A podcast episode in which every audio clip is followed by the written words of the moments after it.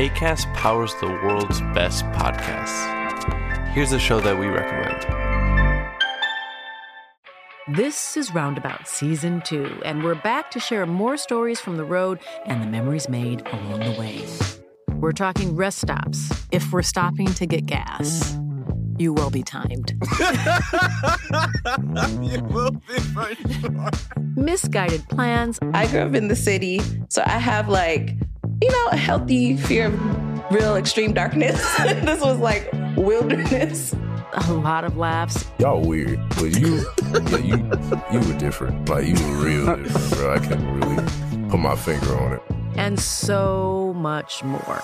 Just goes to show that unexpected things sometimes are the best when it comes to a road trip.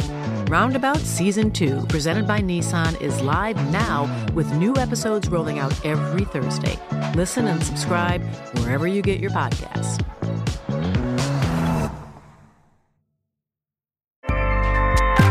ACAST helps creators launch, grow, and monetize their podcasts everywhere. ACAST.com. Chers auditeurs, bonjour. Bienvenue dans la saison 2 d'été de Comme d'Archie, le podcast qui vous ouvre les portes du monde fascinant de l'architecture. Pour les nouveaux venus, je me présente. Je suis Anne-Charlotte de Ponte, docteur en histoire de l'architecture, auteur publié, dirigeante d'une agence de communication et de développement basée à Paris, en France, et dédiée à l'architecture. Retrouvons-nous du 5 juillet à la fin août, deux fois par semaine, en français le lundi, en anglais le mercredi. Nous attaquerons la saison 3 dès la rentrée de septembre. Pour vous offrir le meilleur, Julien Rebourg, ingénieur son, est aux commandes techniques du podcast. Merci d'être avec moi aujourd'hui et maintenant, place au talent. Bienvenue dans Comme d'Archie.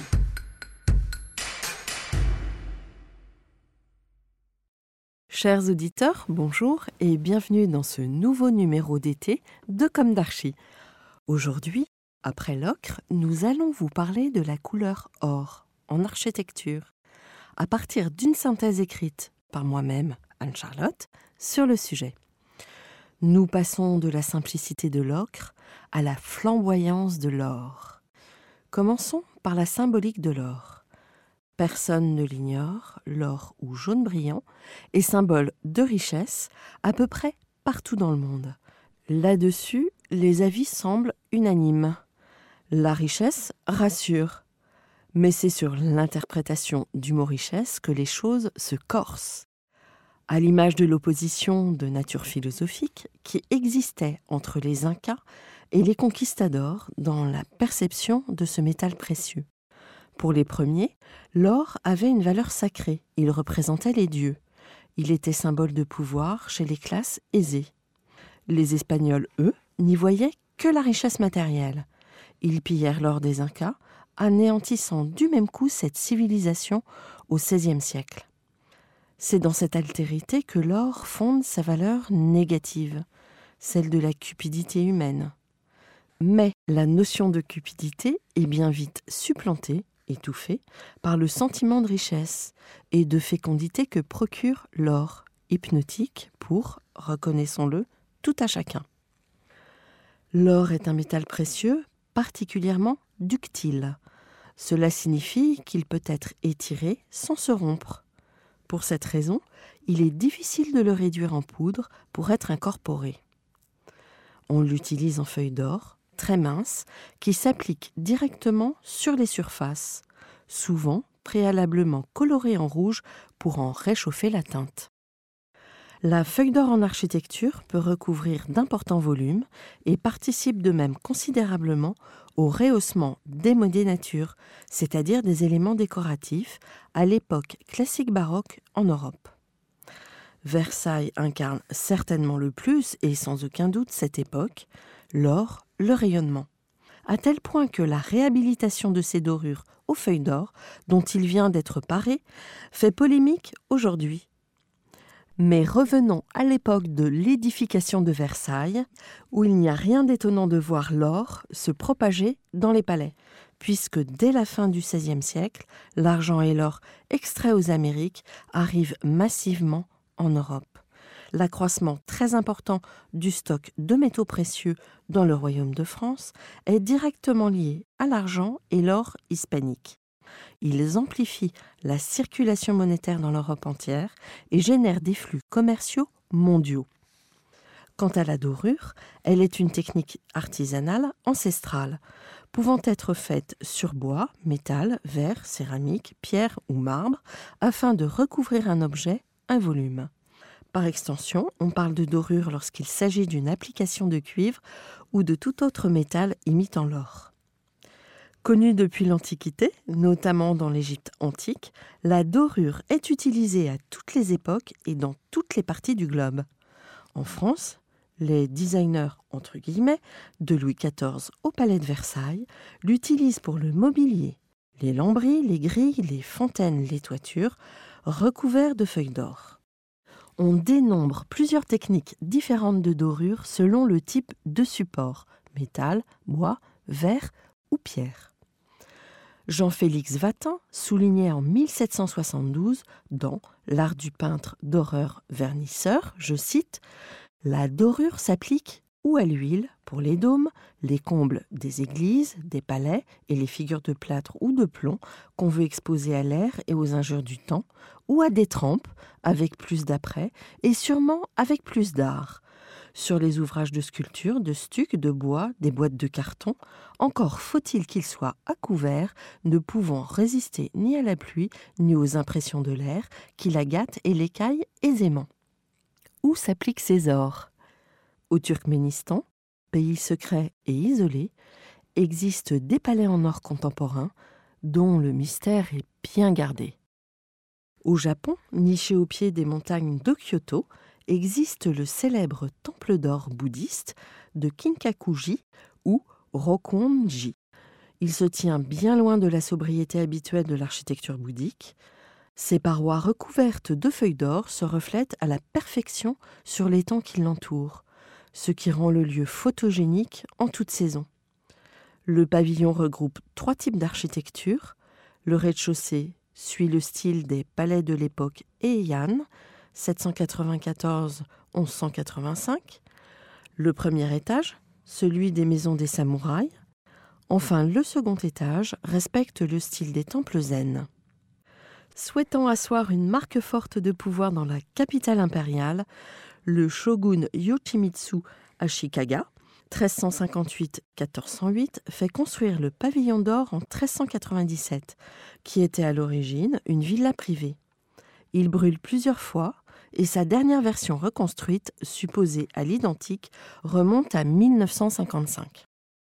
Enfin, Laurent France s'invite dans l'espace urbain, à l'image de la place Stanislas de Nancy, conçue au XVIIe siècle, restaurée par Pierre-Yves Caillot, architecte en chef des monuments historiques, architecte du patrimoine, et l'archéologue René Elter, réhabilitation inaugurée en 2005.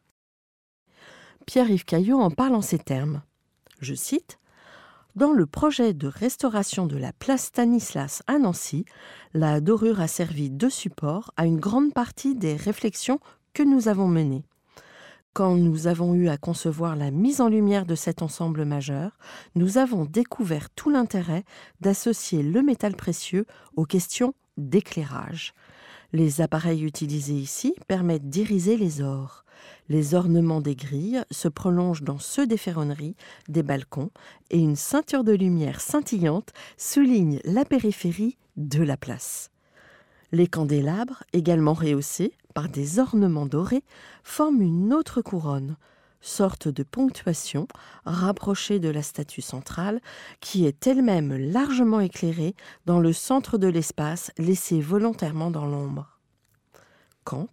Au XVIIIe siècle, on utilisait l'or dans l'ornement des intérieurs, c'était aussi dans le but de jouer avec la lumière, de jour comme de nuit. Sachons aujourd'hui prolonger cet usage du métal précieux dans nos restaurations comme dans nos créations, conclut-il. Un esprit créatif dont ont fait œuvre les architectes en chef des monuments historiques à Versailles lorsqu'ils ont reconstitué la grille royale dorée Mais cette reconstitution ne correspond à aucun état antérieur, puisque la grille relie désormais deux pavillons qui n'existaient pas sous Louis XIV. Le pavillon Gabriel, construit à la fin de l'Ancien Régime, et le pavillon du Four, érigé après la Révolution française. La démarche provoque un tollé. Didier Rickner parle de vandalisme officiel dans la tribune de l'art. Jean-François Cabestan évoque un faux historique dans la revue Architecture Mouvement.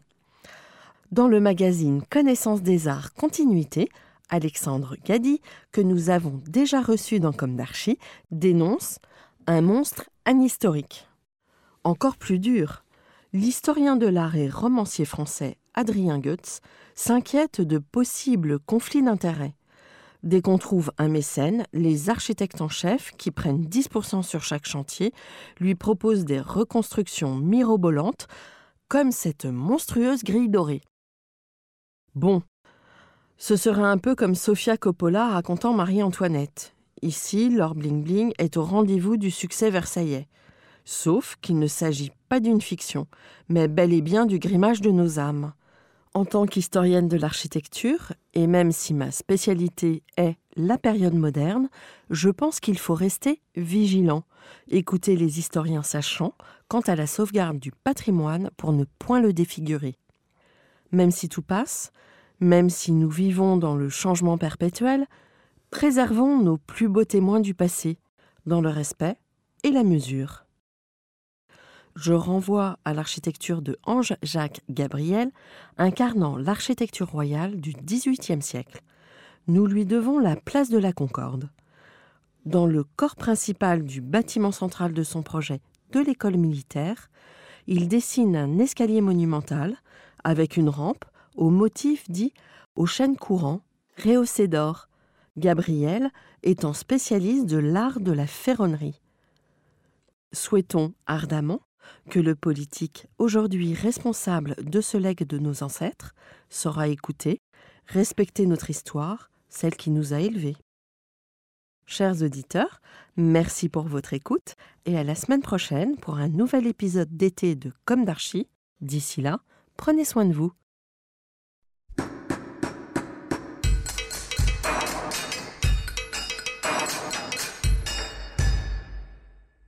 Chers auditeurs, merci pour votre écoute. N'oubliez pas de retrouver nos sujets en avant-première sur Instagram à l'adresse at comme. Si vous aimez ce podcast, favorisez sa diffusion en lui donnant 5 étoiles sur Apple Podcast, plus un petit commentaire, ou sur votre plateforme de podcast favorite. Et surtout, abonnez-vous pour écouter tous nos épisodes gratuitement. À bientôt, et d'ici là, prenez soin de vous.